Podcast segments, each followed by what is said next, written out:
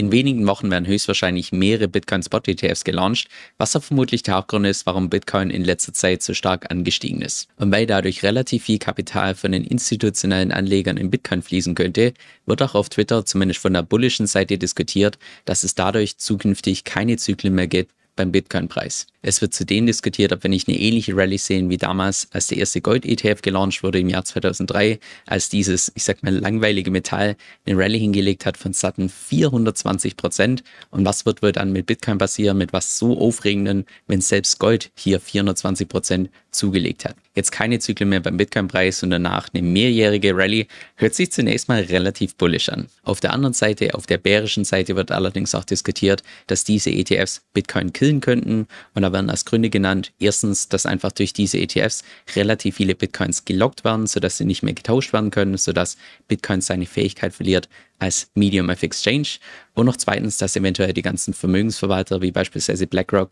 dadurch einfach einen zu großen Einfluss haben auf Bitcoin. Das heißt, wir haben zwei ziemlich konträre und auch gleichzeitig ziemlich extreme Ansichtsweisen und fast immer, wenn das der Fall ist, liegt wahrscheinlich die Wahrheit irgendwo in der Mitte.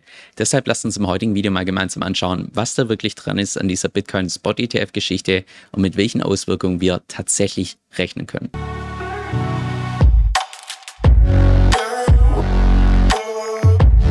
Hi, mein Name ist Kevin Zöll und auf meinem Kanal lernst du über alles, was mit DeFi zu tun hat, Decentralized Finance, inklusive auch verschiedene Strategien, wie du im Kryptomarkt das Maximum rausholen kannst.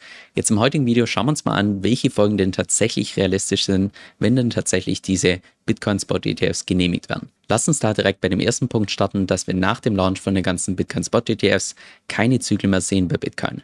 Da ist die wesentliche Begründung die, dass danach relativ viel frisches Kapital in Bitcoin fließt, von den ganzen Institutionen, die ja im Allgemeinen relativ träge agieren, die einen langen Zeithorizont haben. Das heißt, die viel eher dazu neigen, einfach die Position durchzuhalten und nicht in den Bullrun entsprechend zu verkaufen. Wer sich allerdings schon etwas tiefer mit der Vergangenheit beschäftigt hat, der kommt zu dem Entschluss, dass keine Zyklen sehr, sehr unrealistisch sind. Es gab beispielsweise zwischen 1960 und 1970 eine Phase der Euphorie.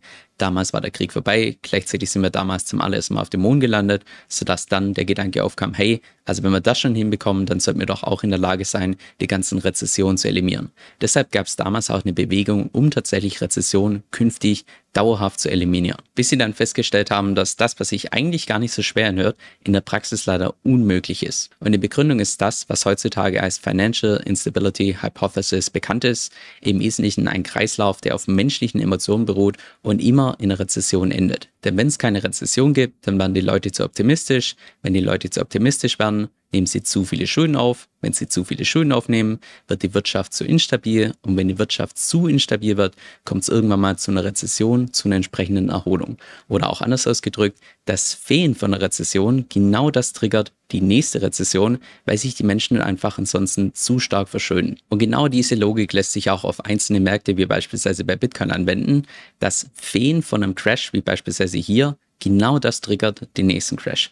Genauso auch hier das Fehlen von einem Crash. Die Leute werden zu optimistisch, nehmen zu viele Schulden auf. Was passiert? Es kommt zu einer Erholung.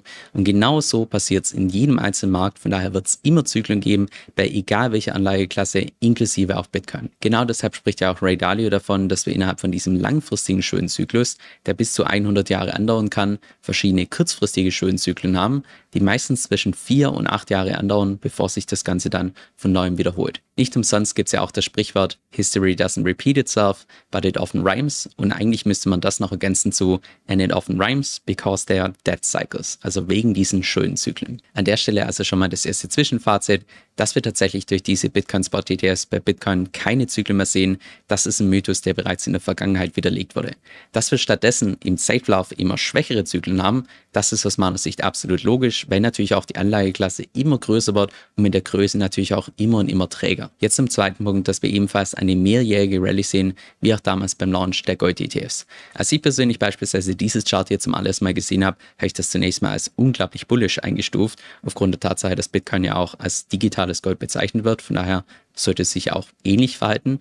Aber je tiefer ich mich tatsächlich da mit der Thematik beschäftige, vor allem auch mit den Unterschieden zwischen einem Gold-ETF und einem Bitcoin-Spot-ETF, desto mehr glaube ich, dass es nicht wahrscheinlich ist, dass Bitcoin hier genau das gleiche hinlegt. Denn wenn ich es mal auf die zwei Hauptgründe runterbrechen müsste, warum tatsächlich dieser Gold-ETF damals so eine Rallye ausgelöst hat, dann würde ich wahrscheinlich sagen, der erste Grund ist der, dass man nicht nur direkt in diesen Gold-ETF investieren konnte, sondern natürlich auch die ganzen Mischfonds, also sämtliche Mischprodukte, ebenfalls komplett problemlos eine Allokation von, was ich, 1%, 5%, 10% in Gold tätigen konnten ohne irgendwie einen großen Aufwand. Und der zweite Grund, und der ist wahrscheinlich entscheidend, dass es dadurch den ganzen Institutionen super leicht fiel, auch größere Mengen an Gold tatsächlich zu kaufen.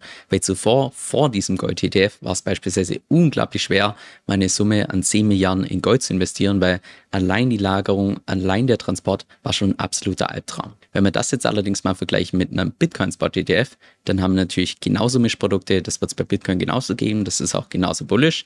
Aber andererseits, gerade was die Logistik angeht, die Lagerung und so weiter, ich meine, Stand heute können Institutionen auch so schon problemlos 10 Milliarden in Bitcoin investieren und entsprechend lagern.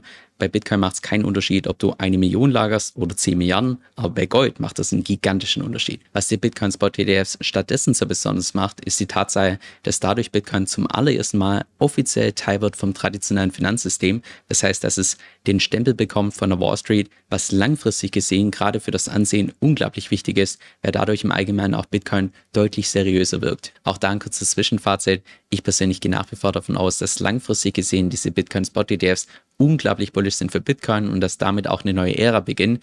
Gleichzeitig bezweifle ich allerdings, dass es tatsächlich so eins zu eins vergleichbar ist mit einem Gold-ETF, weil wir ja gesehen haben, dass es da einfach fundamentale Unterschiede gibt. Von daher weiß ich nicht, ob wir tatsächlich eine ähnliche Rallye erwarten können. Ich meine, bei Gold hat die fast zehn Jahre angedauert und ob wir tatsächlich eine zehn Jahres Rallye sehen bei Bitcoin, hm, das wage ich zu bezweifeln. Denn wenn es anders wäre, dann würde wahrscheinlich auch hier der Verlauf in diesem Chart ein bisschen anders aussehen.